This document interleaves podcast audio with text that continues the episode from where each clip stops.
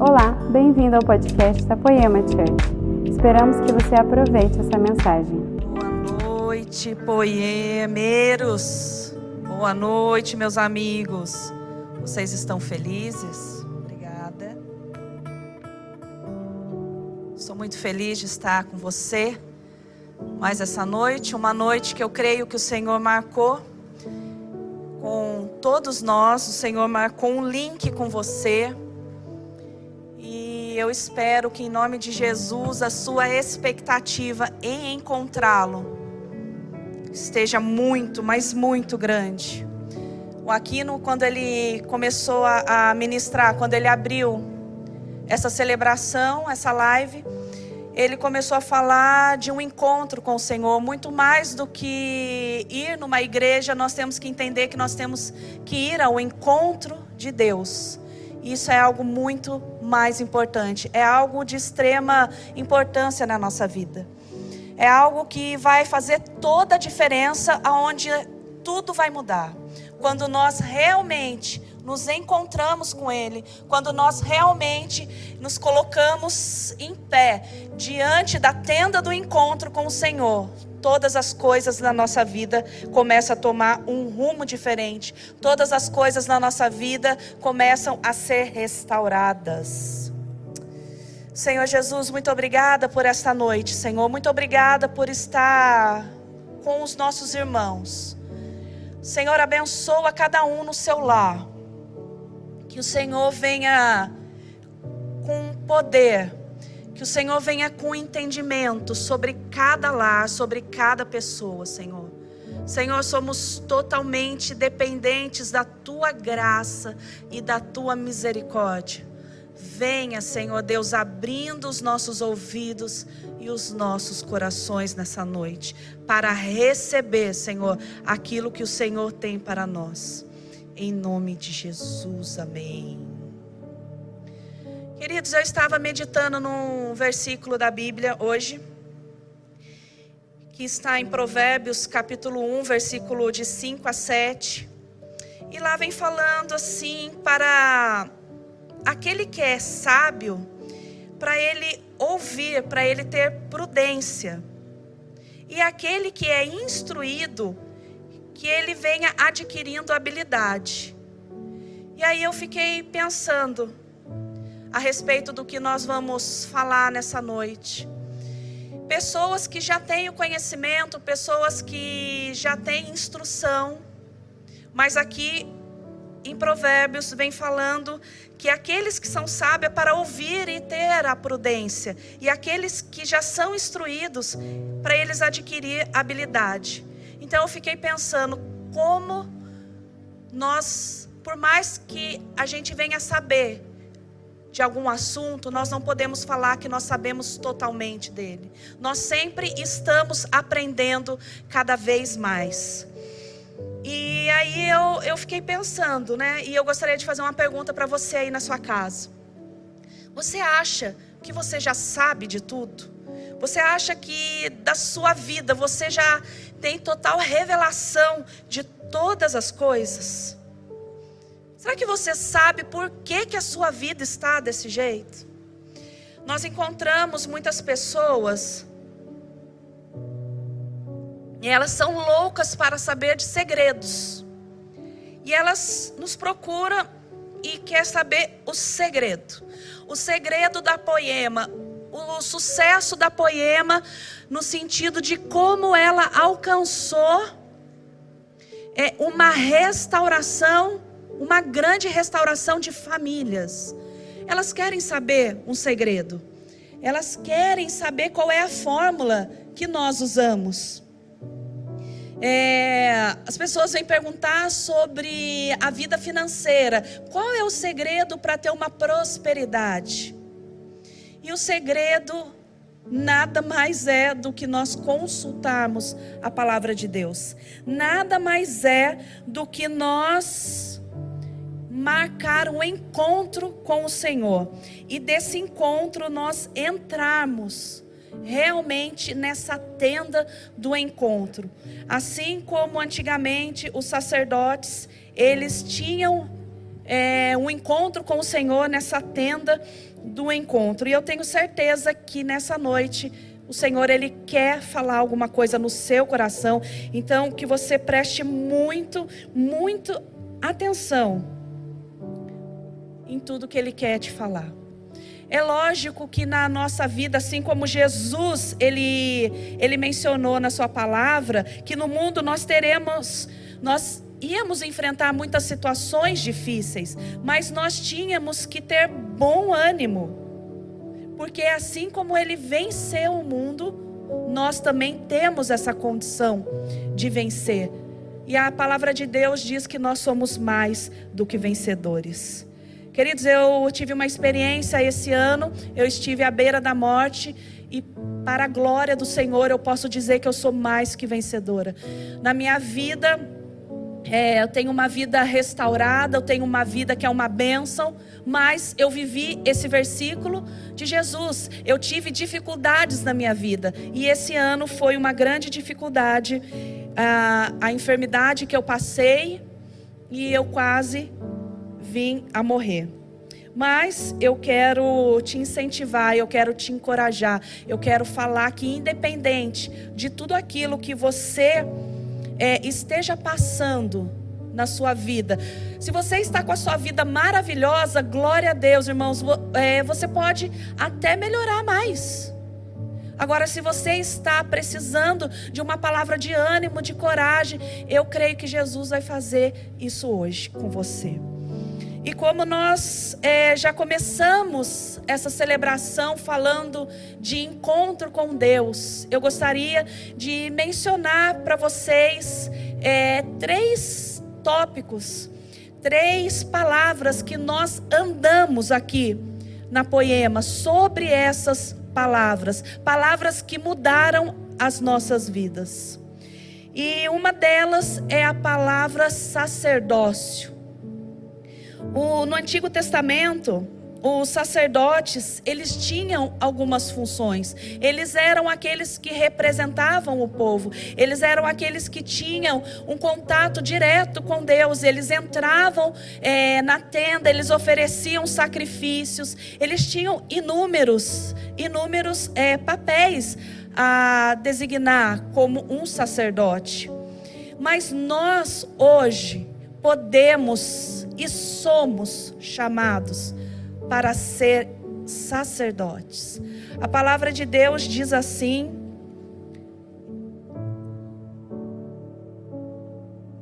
em 1 Pedro, capítulo 2, versículo 9: Vocês, vocês, porém são geração eleita, sacerdócio real, nação santa, povo exclusivo de Deus, para anunciar as grandezas daquele que os chamou das trevas para a sua maravilhosa luz.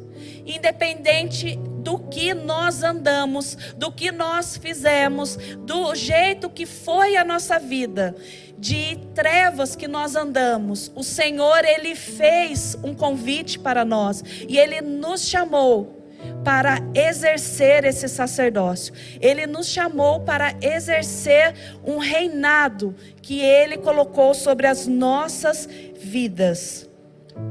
Então, como eu comecei falando aqui, existiu várias funções e eu gostaria de mencionar algumas delas que me chamaram a atenção. Em primeiro lugar, o sacerdote, ele ministrava ao Senhor. Em Deuteronômio, capítulo 18, versículo 5, eu vou ler aqui para vocês. Deuteronômio, capítulo 18, versículo 5. Pois de toda as tribos, o Senhor, o seu Deus, escolheu os levitas e os seus descendentes para estarem na presença do Senhor e para ministrarem sempre em seu nome.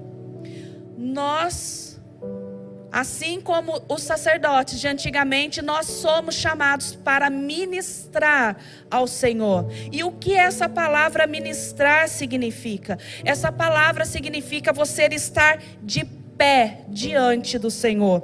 É você permanecer de pé diante da face de Deus, no qual nós vamos buscar no nosso quartinho, no lugar que nós temos intimidade. Mateus 6,6 fala que quando nós formos, formos ter um tempo de intimidade, nós formos desenvolver o nosso sacerdócio, nós formos ficar de pé diante da face de Deus nós vamos entrar no nosso quartinho e aí nós vamos ter a nossa intimidade com o Senhor, assim como os sacerdotes do Antigo Testamento. Os sacerdotes também do Antigo Testamento, eles tinham a autoridade de abençoar o povo. Assim como eu e como você podemos abençoar as pessoas, nós podemos declarar palavras de vida, nós podemos declarar palavras de bênção. Sendo assim, nós estamos servindo o povo.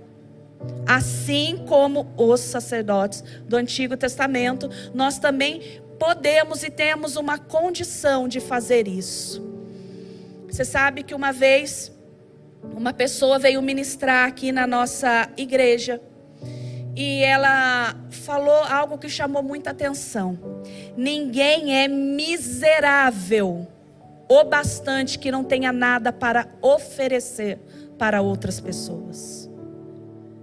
Querido, você tem capacidade, porque você não é um miserável, você é um abençoador de oferecer bênçãos para as pessoas. Você tem capacidade de abrir a sua boca e declarar uma palavra de bênção e não de maldição sobre as pessoas. Nós somos porta-voz do Senhor como sacerdotes de hoje, assim como os de antigamente, somos sacerdotes do Senhor para o povo, para a nossa casa, para onde nós colocarmos as plantas dos nossos pés, aonde nós é, manifestarmos a nossa presença, nós temos essa condição de abençoar, ser porta-voz do Senhor para qualquer pessoa.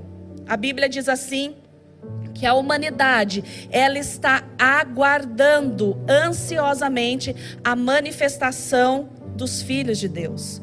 E esses filhos de Deus são os sacerdotes do Senhor. Outra, outra coisa que também me chamou muita atenção a respeito do sacerdote está em Êxodo, capítulo 28 versículo 11 e o 12. Diz assim: Grave os nomes dos filhos de Israel nas duas pedras, como o lapidador grava um selo. Em seguida, prendas com filigranas de ouro, costurando-as nas suas ombreiras do colete sacerdotal como pedras memoriais para os filhos de Israel. Assim, Arão, que era o sacerdote, levará os nomes em seus ombros como memorial diante do Senhor. E eu vi muito forte a intercessão. Qual é a diferença de oração e de uma intercessão? Uma oração, talvez nós fazemos uma oração é, para alguém ou por nós, mas uma intercessão é você se colocar mesmo diante de Deus por aquela pessoa. Então aqui vem falando que em cada ombreira do colete sacerdotal estava gravado em pedras seladas nome dos filhos de Israel. Seis de cada lado estavam gravadas. E você, como um sacerdote da sua casa, você tem essa, essa obrigação. A gente fala essa palavra obrigação, soa até mal. Mas eu digo para vocês que vocês têm é, esse privilégio de ser um sacerdote e de poder abençoar e interceder por pessoas na sua casa, por pessoas no seu trabalho, por pessoas da sua parentela. Mas você tem esse privilégio. Queridos, nós temos que entender que existem situações que jamais nós vamos ganhar no grito. Jamais nós vamos ganhar com um empréstimo no banco. Jamais nós vamos ganhar tendo medo, ficar paralisado, não sair do lugar. Mas existem situações que nós devemos de nos colocar de pé diante do Senhor e começar a ter uma conversa com Ele, a entrar nessa tenda do encontro e começar a falar todas as coisas que nós estamos passando, todas as coisas que pessoas estão passando.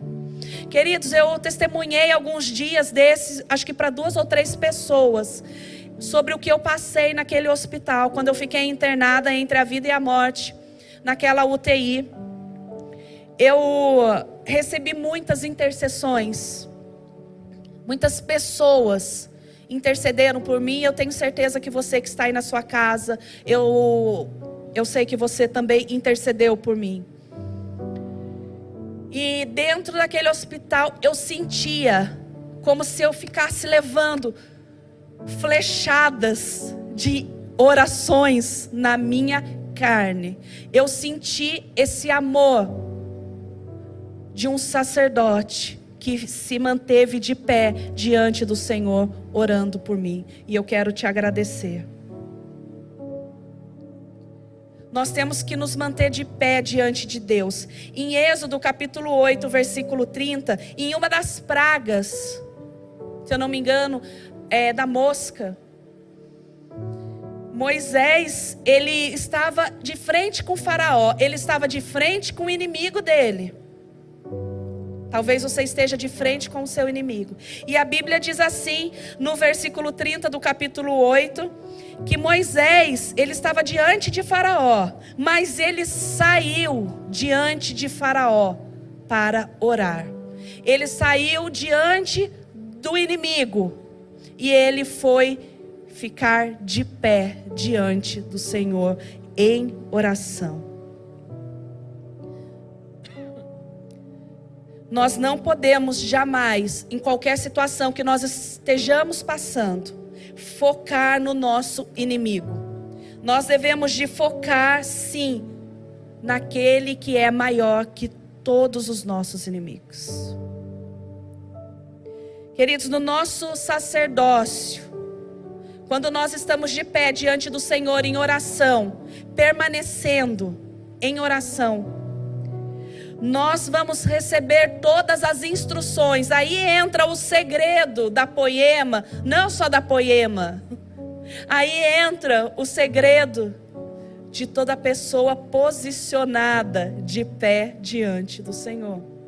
Entra o segredo aonde o Senhor vai começar a nos instruir a respeito de cada situação, de cada coisa que está desorganizada na nossa vida. Ele vai começar a reorganizar essas coisas na nossa vida. Sobre o nosso casamento, se você se colocar de pé diante do Senhor, você acha que o seu casamento não tem mais solução? Se coloque de pé diante do Senhor, que você vai receber instruções de como você deve agir e de como você nunca mais deve agir no seu casamento. Sobre o seu emprego, ah, eu acho que eu vou sair do meu emprego, ah, eu acho que eu preciso trabalhar em tal área. E o Senhor tem algo para você, fique de pé, se posicione e receba as instruções do Senhor. Em, em, N situações o Senhor, quando eu me coloquei de pé para receber essa instrução de Deus, Ele foi clareando as coisas na minha vida. Os sacerdotes, queridos, tinham inúmeras, inúmeras funções, que não dá nem para citar todas. Mas hoje, como sacerdotes, nós vamos receber todas essas funções, as obrigações, né, do, vamos dizer, as obrigações, mas hoje nós vamos é, mudar essa palavra, vamos falar, como eu tinha falado antes, é, privilégio de sermos sacerdotes na nossa, na nossa casa. Nós temos que entender que o nosso chamado sempre será em ministrar ao Senhor. Nosso chamado, qual é seu chamado? Meu chamado é o sacerdócio do Senhor. Sempre vai ser o meu chamado, um sacerdócio ao Senhor. E como eu falei, nós caminhamos em cima de três palavras. Primeiro falamos sobre o sacerdócio. E a segunda coisa, depois que nós ficamos de pé diante do Senhor, recebendo toda essa instrução dele, nós vamos para a segunda parte, que é o governo. A palavra de Deus diz em Apocalipse, capítulo 1, versículo 6, que ele nos fez reinos, reino e sacerdote. Ele, nós buscamos a Deus, isso é o nosso sacerdócio. Nós buscamos a Deus, isso é na horizontal. Horizontal. E nós somos reinos na vertical. Ou ao contrário, tá, gente? Mas o que eu quero dizer é que nós temos uma cruz.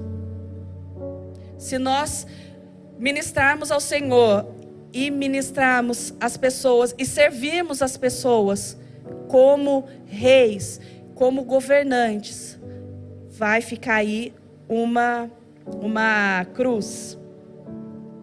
Em Gênesis capítulo 1, versículo 26, eu gostaria de ler para vocês.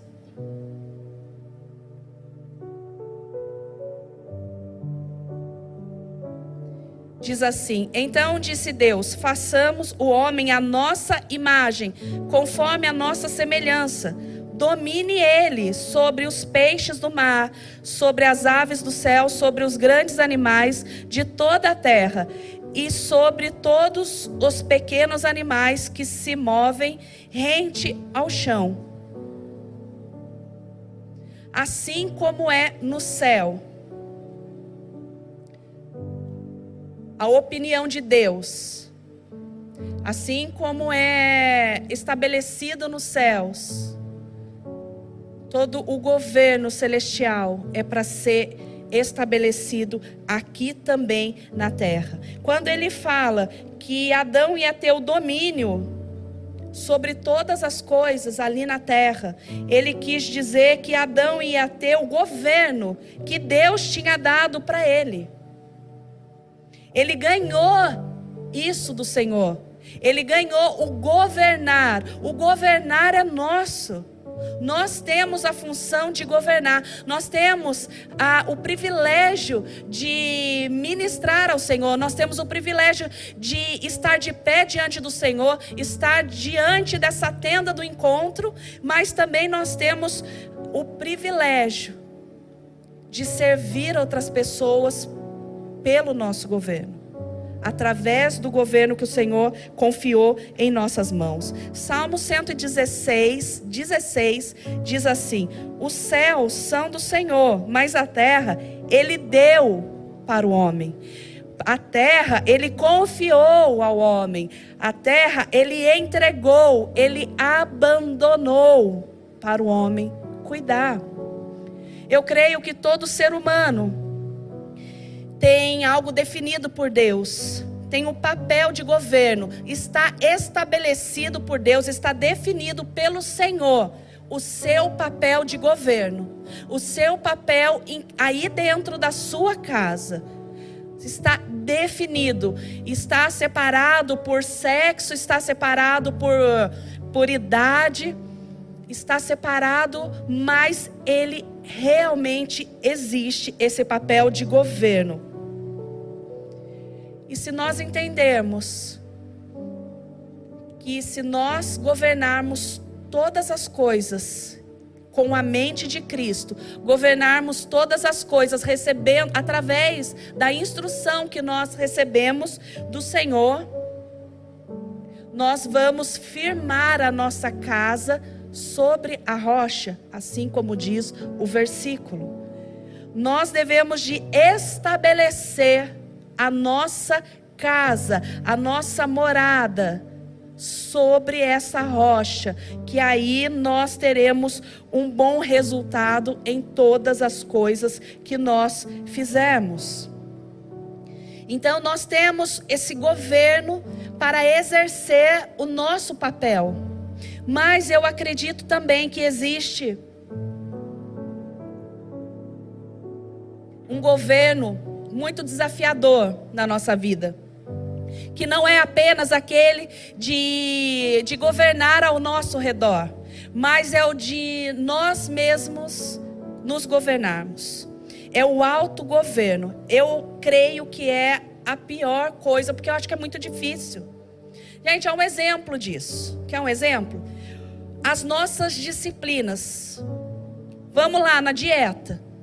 A gente inicia uma dieta. Aí a gente, com muito sacrifício, emagrece 10 quilos. Aí a pessoa olha para a gente e fala assim: Nossa, emagreceu, emagreci 10. Passou uma semana, duas. A pessoa olha e fala: Não, o que aconteceu com a irmã? Já engordou 15. Emagreceu 10, mas engordou 15. Falta de disciplina não tem um governo, autogoverno, porque é mais fácil você enxergar o que está ao seu redor do que você enxergar algo em você.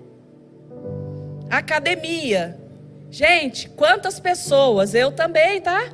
Quantas pessoas já fizeram a matrícula na academia como se isso ajudasse? Porque apenas faz a matrícula na academia, mas não frequenta a academia. Não adianta. Inglês.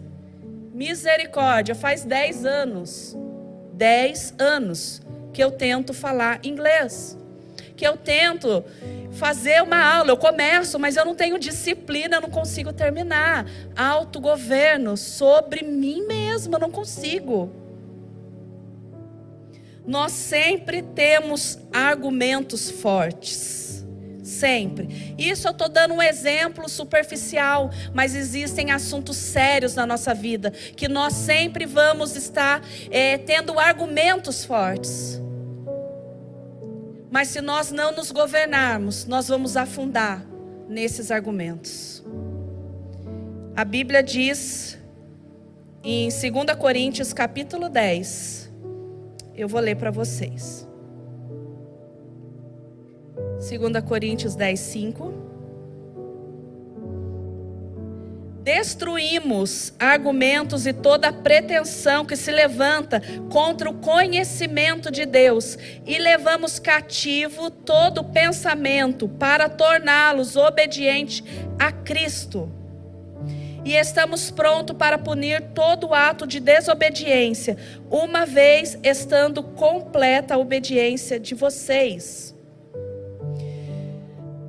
nós temos as armas em Deus, no nosso sacerdócio, na opinião de Deus, porque quando nós Vamos voltar lá no sacerdócio. Quando nós temos uma vida de sacerdócio, quando nós nos colocamos de pé diante do Senhor, nós sempre cantamos a música: Mostra-nos tua glória, Senhor. Mostra, nós queremos ver a tua glória. A palavra glória significa doxa, que tem o significado de opinião do céu. Quando nós cantamos, Senhor, mostra a tua glória, e nós nos colocamos de pé, e o Senhor vem colocando toda a opinião dele a respeito de nós, e nós começamos a desfazer essa opinião de Deus, nós começamos a ter os argumentos fortes, mas nele, nele, nós vamos encontrar uma arma poderosa para destruir esses argumentos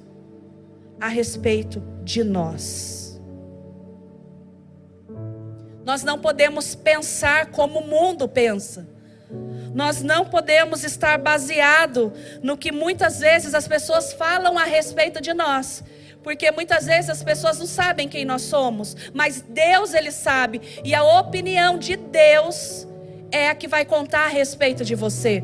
Por isso, se você ainda não sabe quem é você, se você ainda não se encontrou, se coloca hoje, ainda hoje, de pé, diante da presença de Deus, diante da tenda do encontro com o Senhor e peça para Ele desfazer todos os argumentos, todos os pensamentos contrários ao que Ele tem de você, tudo aquilo que você ficou imaginando, ouvindo de pessoas que não vêm da parte de Deus, tudo isso vai cair por terra nessa noite na sua vida, em nome de Jesus.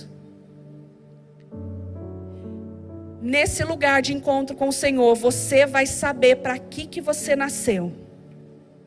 Você não vai se amoldar no sistema corrupto que nós vivemos. Nós estamos no mundo, mas não podemos fazer parte do mundo.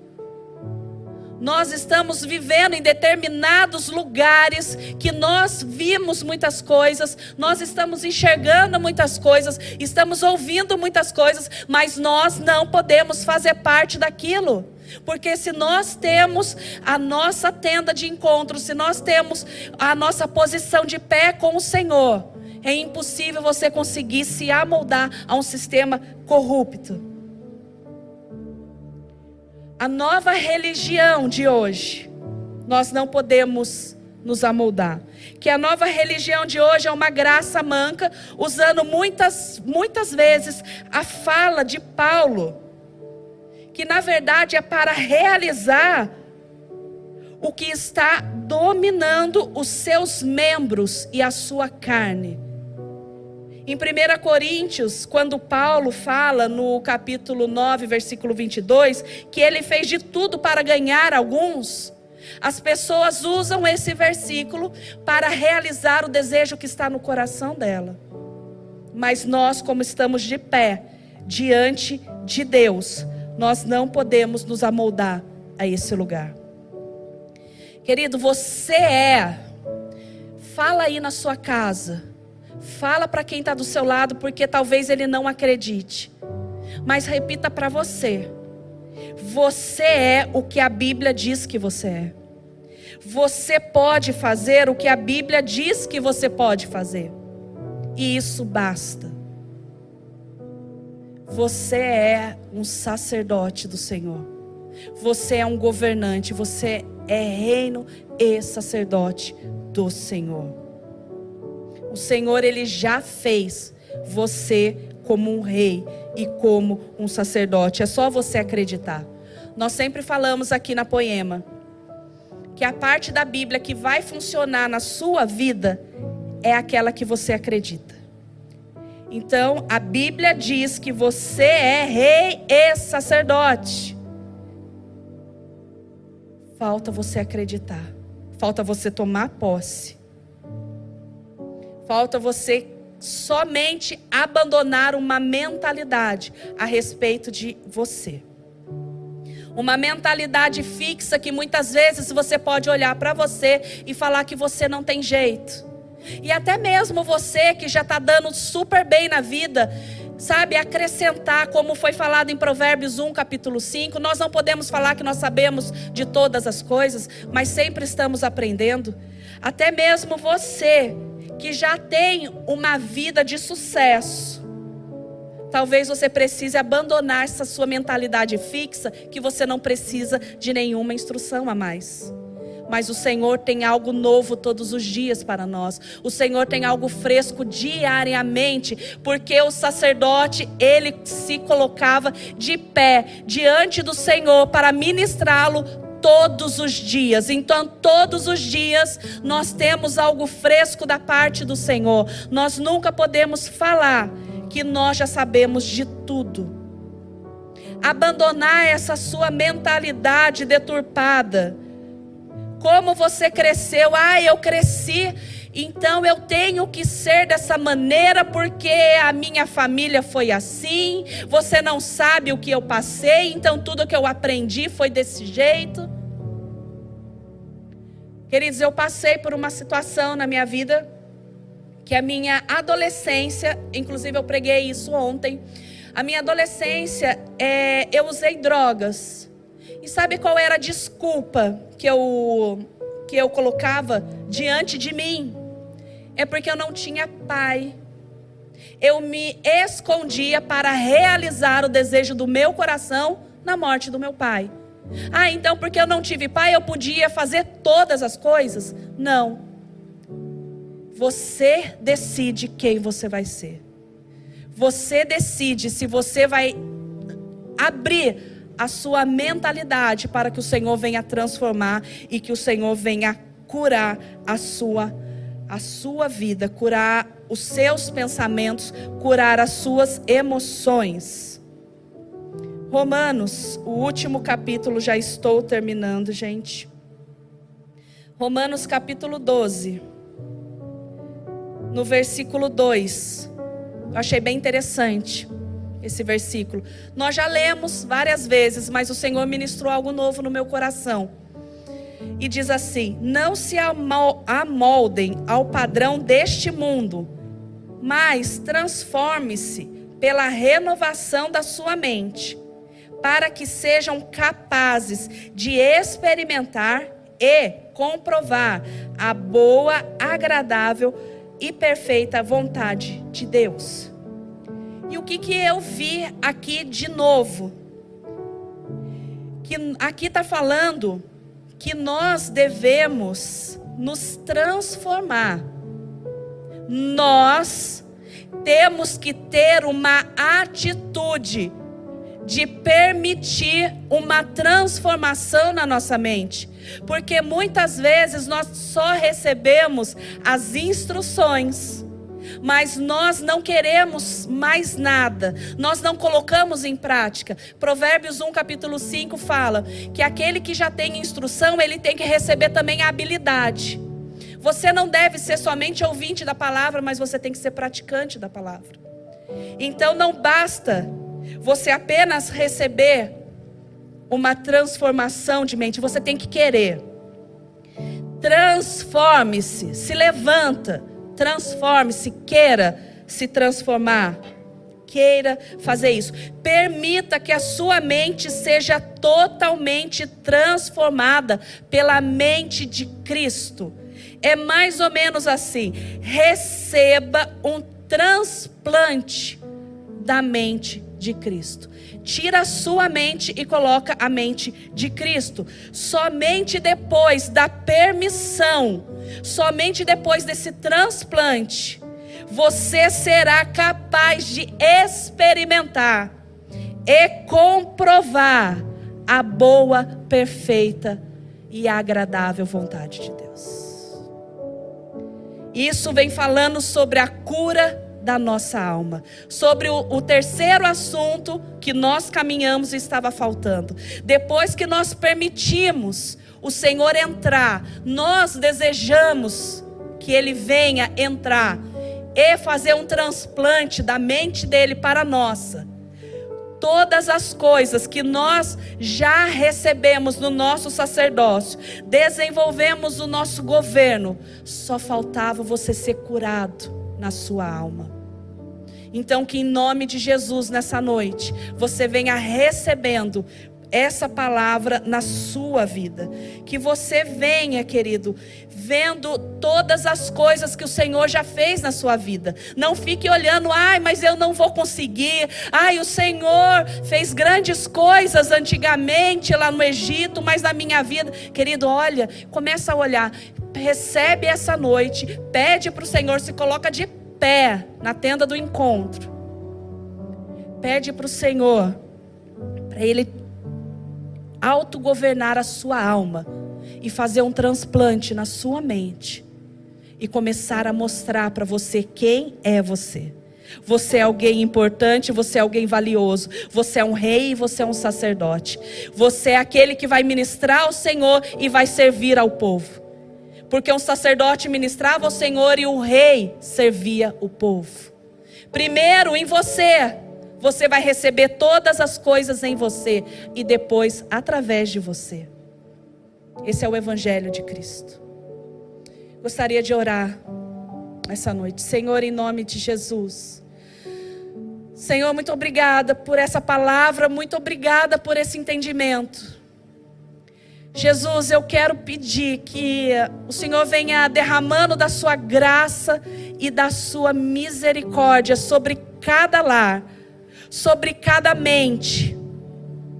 Senhor, em nome de Jesus, que o Senhor venha fazendo um transplante, essa é a palavra, que o Senhor venha fazendo um transplante sobre a mente de cada pessoa, Senhor, nessa noite. Senhor, que elas venham tendo um encontro com o Senhor, um encontro verdadeiro que elas possam conhecer a tua face, assim como os sacerdotes conheciam, Senhor, a tua voz, a tua palavra. Senhor, que elas venham a governar fielmente aquilo que o Senhor colocou nas mãos de, delas, da mão de cada um de nós. Senhor, e que o Senhor venha colocando a tua mente em nós. Nós queremos e nós desejamos experimentar a boa, perfeita e agradável vontade do Senhor. Senhor, assim como fazendo uso da tua palavra, eu quero deixar, Senhor, a bênção sacerdotal, aquela que está na Bíblia. Eu quero liberar sobre os meus irmãos que estão ouvindo. O Senhor te abençoe e te guarde. O Senhor faça resplandecer sobre o seu rosto, resplandecer o seu rosto sobre ti, e te conceda graça. O Senhor volte para ti o seu rosto e te dê a paz. Em nome de Jesus. Amém. Deus abençoe. Em nome de Jesus, um beijo para vocês, que vocês tenham uma boa noite, que vocês se coloquem de pé nessa noite, em nome de Jesus, e que você tenha um encontro maravilhoso, inesquecível com o seu Pai. Amém.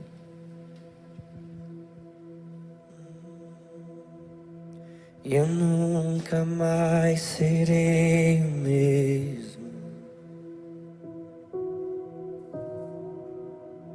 Nunca mais. Pois sei que me amou primeiro.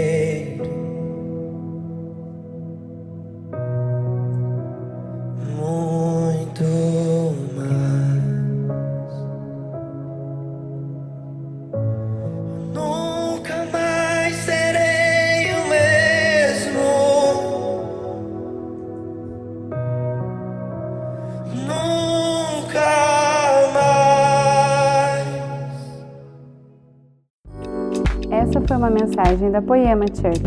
Para você ficar por dentro de tudo que está rolando, siga nossos perfis nas redes sociais.